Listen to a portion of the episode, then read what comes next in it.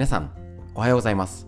1月24日火曜日第448回手作り酵素ラジオ。本日も笑顔でよろしくお願いします。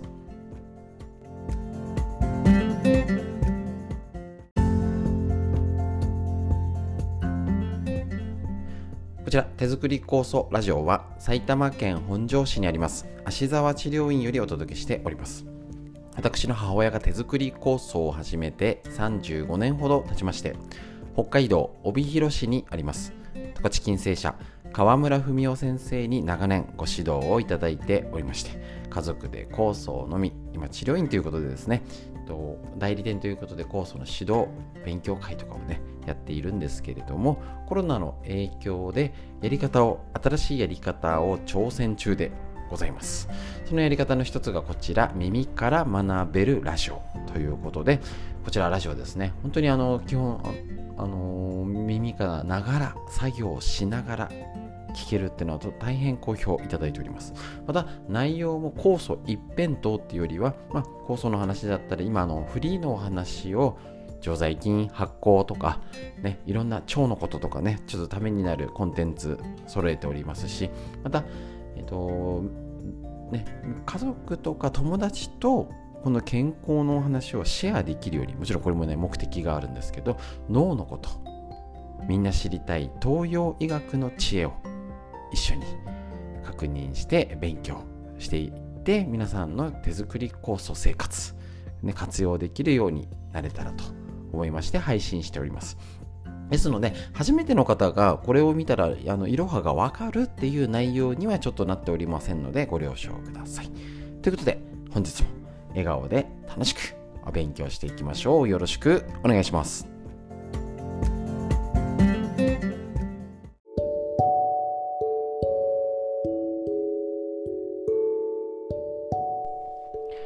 はい。ということで、本日発酵について、こちらの本から続けてね、紹介していきたいと思います。今日から物知りシリーズ、とことん優しい発酵の本ということで、今日は発酵工業株式会社編ということで、こちらの本が、ね、ちょっとこれ古めの本なんですけど、他の本よりもね、あの、コラム式でとっても簡単にわかりやすい発酵ってことをみんなしあの口にして体にはいいよねと思っててもなかなかどうにいいよねっていうのを知りません。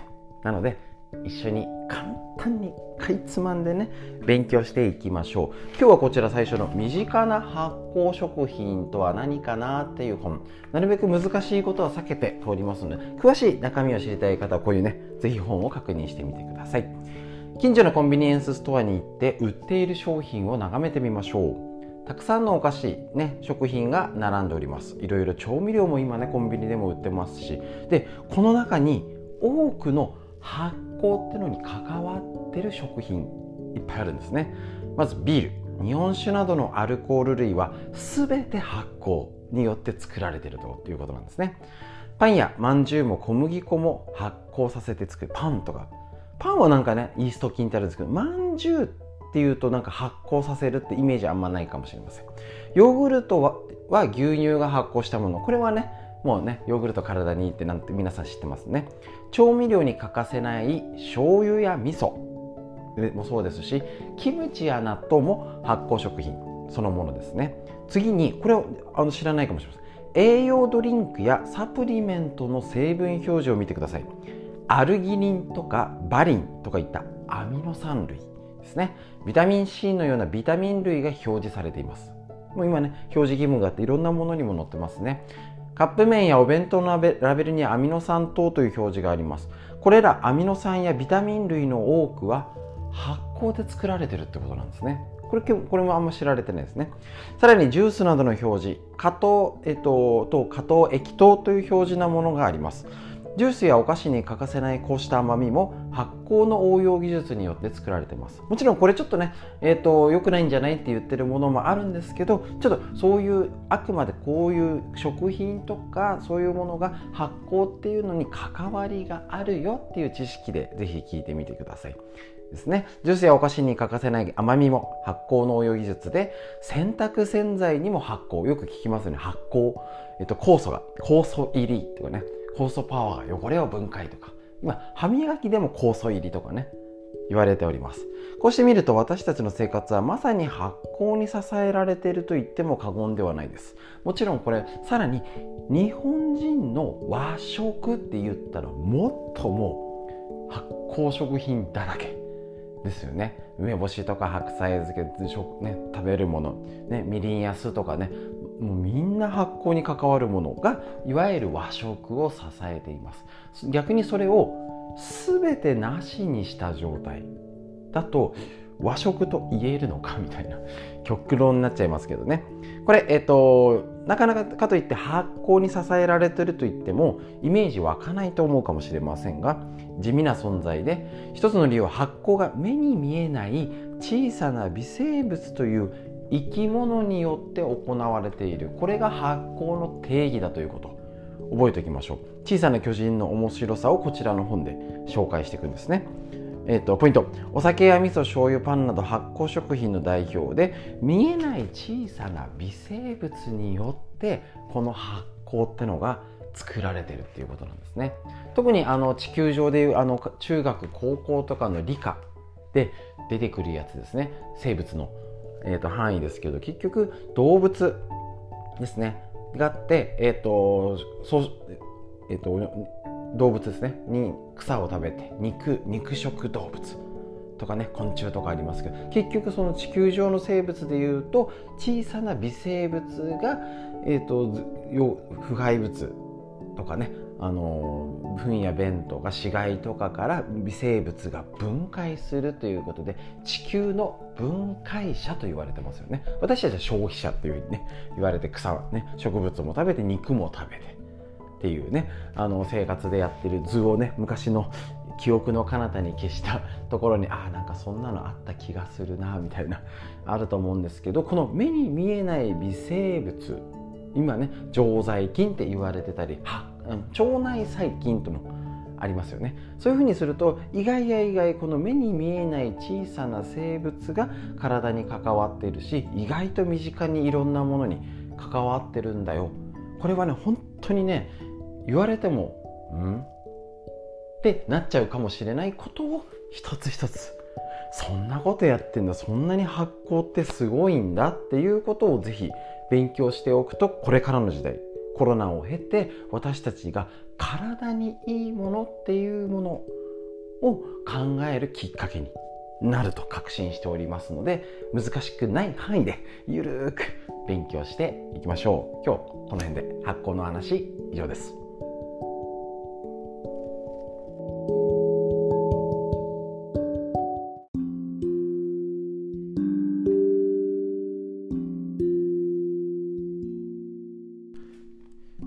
脳を元気にするこちらのコーナーからですね、えっと、40歳から始める脳の老化を防ぐ習慣和田秀樹先生のディスカバー形修理、えっと、確認していきたいと思います。和田先生の本この本よりやっぱ他の70代80代とかの本がすごい今、えっと、平積みされてあってあの本屋さんには必ずね手前に置いてあるというねあの飛ぶ鳥落とす勢いの和田秀樹先生の本のちょっとこれ前に出た本なんですけどこれがねとってもねこの前頭葉ね、今必要なことがね凝縮されてるのでもちろんあの老化のとか、えーと、70代80代っていう方の本もね、えーと、気になった方はぜひチェックしてみてください。ただこちらの本ではもう実践例を紹介していきます、えーと、こちら脳を元気に40代50代、えー、と働き盛り子育て世代がうつとか自律神経に負けないために60代70代脳の老化の分かれ道。この時にどんどんボケていっちゃうのか元気で年を重ねられるかの境目。そこにやること。そのためにやること。これを実践例を紹介するのがこちら。前頭葉を活性化するっていうのがこの本のメインテーマ。今日のページ。わからないことは素直に尋ねる。年を取ると無口になりそれが老化を加速させるのであれば。その無口を改善させるのがアンチエイジングの最も手っ取り早い方法です。本当にねあのねおしゃべりな人はね元気って勝手に思い思い込んでます。当てはまりませんか？なんでそんなことまで知ってんの？あっちこっち行ってるんであのあそこの店美味しいよねとかって言ってる方はねほぼほぼ元気です。本当に。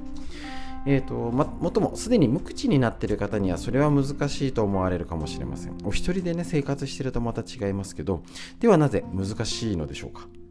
無口になったのは脳のインデックス機能要検索機能が衰えて記憶が曖昧になったり思い出さ出せなくなったりしたためあるいは人と話すと自分も知らないことがたくさん出てきて話題についていけなくなったりとかっていう風になるとなんかニコニコ笑なんかしてるけど聞いてるんだか聞いてないんだかみたいな方ってまあまあ一定数は出ちゃうかなと。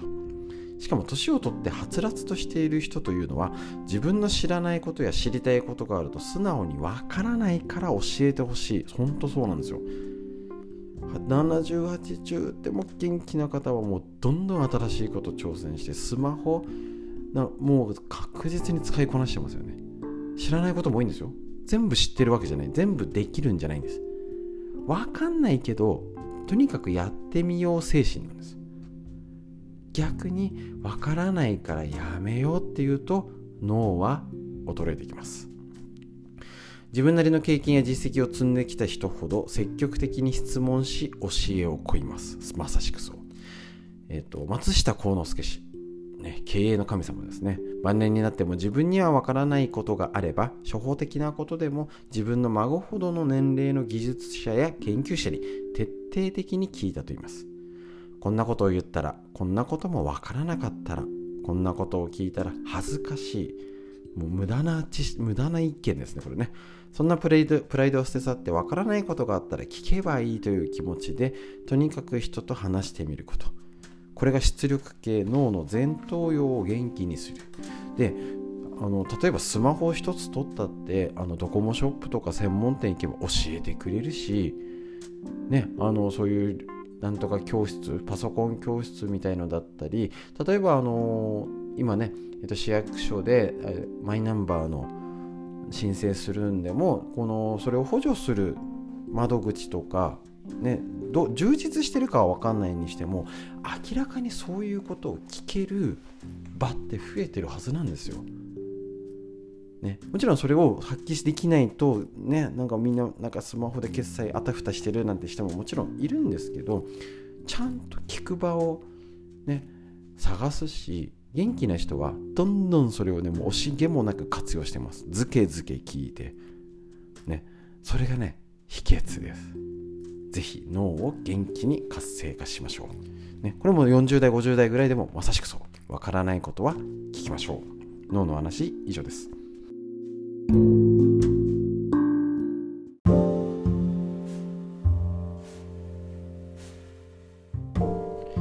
続いてこちら。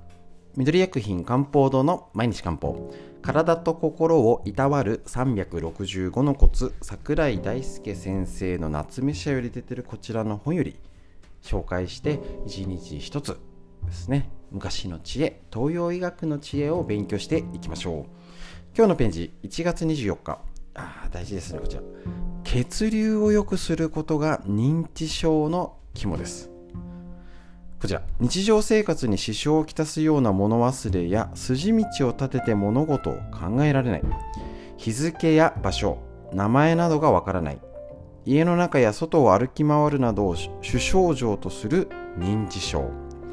中医学では認知症の予防と対策には血流改善がとても重要と考えています。前やりましたね脳のこと。ね。えっ、ー、とね認知症にならないためのね。18の方法。どこだっけな？やりましたねこちらね。そんな出てこない。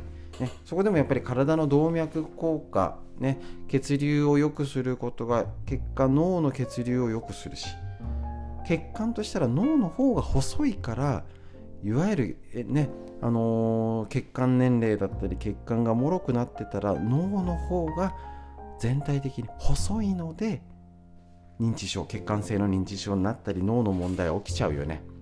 やりましたね。覚えてますか？中医学でもやっぱり一緒。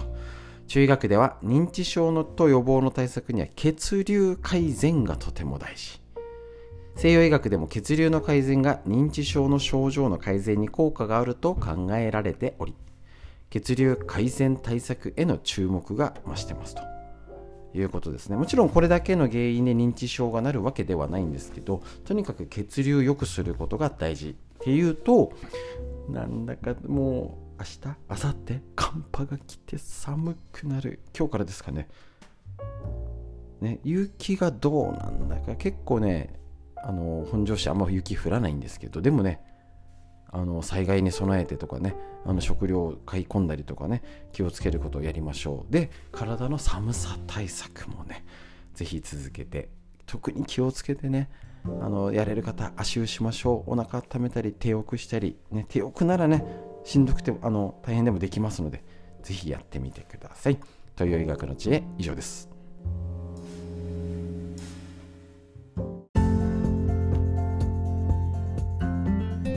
い、ということでいかがでしたでしょうか？ね、あの先ほども言いましたけど寒くなってきますので。ほんでかといってねただ家にいてもしょうがないですから本当にねこういう時ほどもし時間がある方ほど、えーと、家で家の中外下手に外行くとね寒い風に当たったり冷えちゃいますので家の中でストレッチ。もちろん5分筋トレ。いいんですよ。何回やってもいいし余分にやってもいいし、えーと2時間に1回とかねちょこちょこだって 5, 5分ですからたかが、ね、ただ座ってるって冷えますからね。体を家の中で動かしましょう。また逆にねなんかあの家の片付けとかちょっとね整理整頓するとか、えー、のなんかゴミを断捨離じゃないけどね。して少しなんかね動かす用事も作りましょう。ね。じゃないとねただ家にいて出かけなくて家にもうどんどんね背中丸まって年寄り毛になっちゃいますからね。ね意図的に意識を持って意図を持ってね今日何しよう。あね寒いからこれしよう。ああったかいんじゃちょっと外に出て動こう。意識ぼーっと生きてちゃ怒られちゃいますからね。はいじゃあ背筋回してね背伸びしてね、上を見上げましょう。しっかり息吸って。はいでね、下ばっかり向いてちゃダメですよ。上見てね、笑顔になりましょう。しっかり息吸って、吐いて、素敵な一日が始まりました。皆さんにとってより良い一日になりますように、本日も最後までお聴きくださいまして、ありがとうございました。